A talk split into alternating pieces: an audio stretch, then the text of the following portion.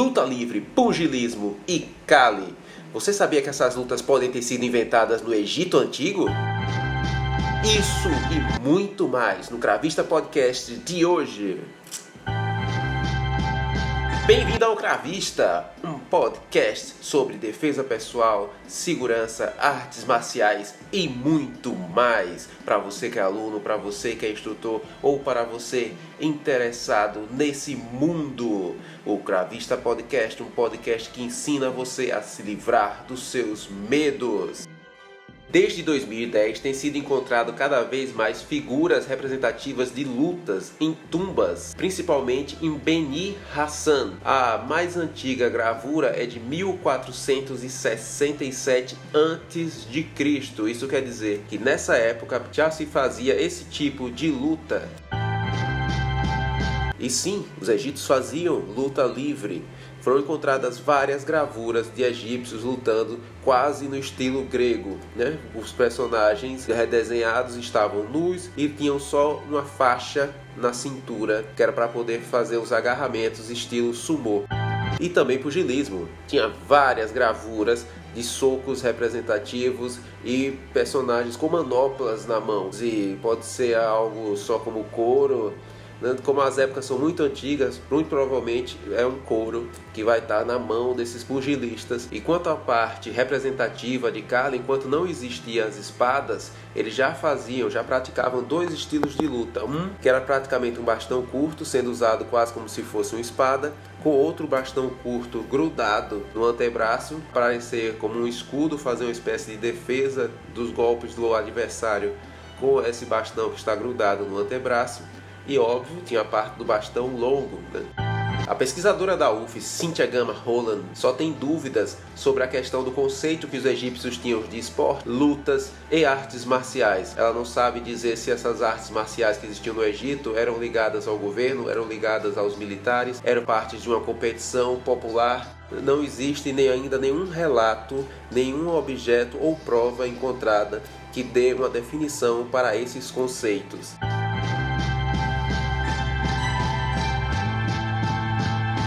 Colby Covington chama todos os brasileiros de macaco. Adesanya é chamado de macaco. John Jones é chamado de macaco. Rafaela Silva, uma campeã olímpica, expõe o racismo institucional. Desafia os atletas de artes marciais em vencer o racismo com Anderson Silva. Imagem de Ted Ryder é pichada em Paris e Federação Internacional de Judô repudia ato de racismo. Em data especial, lutadores afirmam que preconceito é problema no Brasil. Floyd Mayweather acusa McGregor de racismo. A batalha diária de Diogo Silva, o Pantera Negra do Taekwondo, contra o racismo. Novo documentário mostra a luta de Bruce Lee contra racismo em Hollywood.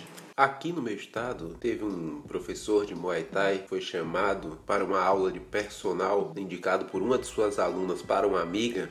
E ao chegar na porta dessa amiga, quando a amiga viu o professor, ela estando vestida para fazer a aula, vestida com roupas fitness, roupas para fazer ginástica, roupas para fazer exercício, ela disse ao professor: "Ai, apareceu alguma coisa e eu não vou conseguir fazer a aula. Desculpa, não deu para avisar. Depois eu ligo." E nunca mais ela ligou para esse professor de Muay Thai que foi dar essa aula de personal. Até a amiga dela perguntou por que o motivo dela, o que foi que aconteceu.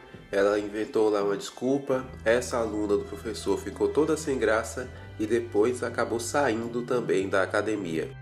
É. Ele era negro. E sim, né? Ah, pode ter uma dúvida, pode ter acontecido qualquer coisa realmente. Não, gente, não, gente. A gente já sabe quando é isso. Quem passa por esse tipo de coisa já sabe. A pessoa sequer é o luxo de abrir a foto do WhatsApp para ver logo que o cara era negro e não marcar essa aula. Essa história é um dos motivos pelos quais eu mudei minha foto do Instagram, mudei minha foto do WhatsApp. Eu deixei de ter a foto do símbolo das escolas que eu ensino na escola, Krav Maga Caveira, a escola do Panatucan, para a minha foto mesmo, já para não ter esse tipo de coisa. Se a pessoa não quer ter aula com negro, se ela não quer ser racista, pelo menos ela não vai me fazer perder tempo. Segundo o IBGE, 56,5% das pessoas se consideram pardos ou negros.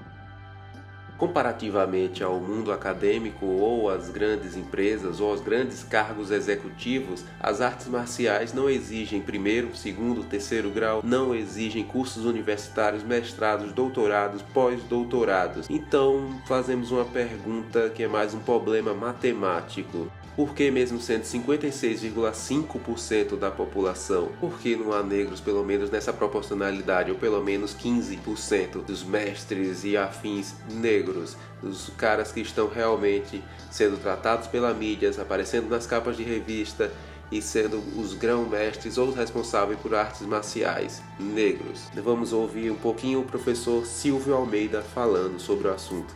É impressionante que quando se assiste, é, eu quero dar um exemplo cotidiano, se assiste uma novela, é, ou então se assiste uma sessão no Supremo Tribunal Federal, ou se assiste uma sessão no Congresso Nacional, ao observar-se que a maioria das pessoas ali presentes, naquelas posições, são pessoas brancas, isso não causa um choque na sociedade é, quando se sabe, se sabe, isso é racional, sabe-se que 52% da população brasileira se declara negra. Então vejam, há espaços onde só existem pessoas brancas, ou espaços, em geral, espaços de poder, de decisão, mas 52% da população brasileira é negra. E eu acho que essa, essa é a questão mais fundamental de como o racismo ele é estrutural e ele é estruturante das relações sociais e da formação dos sujeitos, é que não há, mesmo entre as pessoas que não aceitam esse tipo de violência, qualquer tipo de ação política efetiva para se voltar contra isso. Ou seja, nós de alguma maneira naturalizamos a violência contra pessoas negras. A sociedade naturaliza a violência contra pessoas negras. Mas, depois de ouvir o professor Silvio, será que existe mesmo esse racismo estrutural? Vamos ouvir o Júnior, né, AD Júnior, falando sobre o racismo estrutural, falando da parte de legislação. E aí eu queria te fazer uma viagem, eu queria fazer uma viagem com vocês para explicar que racismo estrutural não pode ser chamado de mimimi ou vitimismo. Vamos para 1824, quando negros são considerados seres semimoventes e poderiam ser hipotecados à casa. Ou a 1839, em que um decreto no Rio de Janeiro e que se espalha pelo Brasil inteiro impede que negros frequentem escolas públicas. Ou então, a 1850, quando a lei de terras impede que negros, pessoas escravizadas ou não, alforriadas, livres, tivessem acesso a terras. Ou a 1870, com a importação de imigrantes europeus após o censo de 1872 e as leis para inglês ver, que não resolvem nada. 1888 nós temos a lei da tal chamada heroína, a lei 3353, desculpem o erro. Imagina só, entregaram-nos as traças, mas em 1890, com o decreto 847, chamado vadios e capoeiras, pessoas que praticassem religião de matriz africana ou capoeira poderiam ser encarcerados. Começa ali a história do encarceramento de homens e mulheres negras nesse país. Está me acompanhando? É a estrutura. Pois em 1911, após a participação do Brasil no Congresso Mundial das Raças, liderado pelo Dr. João Batista de Lacerda, o Brasil traz uma ideia que é a Lei 9081, que traz as primeiras cotas para brancos nesse país e que institui que essas pessoas vão ter direito a terras, a educação, as colônias. Para nós, nada. Em 1934, nós temos a primeira Constituição que traz eugenia na, na Constituição. Artigo 38, parágrafo B, diz o seguinte: fomentar a educação eugênica, branquear o país, acabar com gente como eu. É o primeiro ano que os negros têm direito a voto, acredita? Em 1937, a Frente Negra Brasileira é proibida e se torna ilegal. O grupo que falaria pelos negros e com os negros se torna ilegal nesse país. Em 1968, nós temos uma lei chamada Lei do Boi, a Lei 5.465. Sabe o que dizia a Lei do Boi? 50% das vagas nas universidades agrícolas, e depois se espalha isso, são destinadas a pessoas que possuem terras. Só em 1988, 488 anos depois de tudo que passamos aqui, constitucionalmente, o Brasil vai reconhecer que o racismo é crime. Se você está apenas ouvindo esse podcast, eu tenho que dizer que no YouTube há com imagens. Eu estou passando agora imagens de capas da Budô, entrevistas dadas em mídias, capas de revistas, relevância dada à mídia a campeões de lutas, normalmente brancos. A maioria das capas do Budô, Cinturão Negro, a maioria das entrevistas das mídias são normalmente com lutadores brancos. Apesar de o chão da fábrica, como dizem, a maioria ser negro, se você sair catando todos os instrutores de artes marciais da sua cidade, provavelmente você vai encontrar muitos negros e pardos, mas quando você vai chegar na propaganda, quando você vai chegar lá em cima, nos níveis mais elevados, vai ver que essas pessoas vão desaparecendo. Comerciais de artes marciais também, tirando o Anderson Silva e o Floyd, não há quase nenhum negro, nenhum lutador negro sendo usado para comerciais. A maioria deles são brancos que são usados para comerciais. McGregor, né, o russo, mas lutadores negros são raríssimos levados em consideração na parte comercial.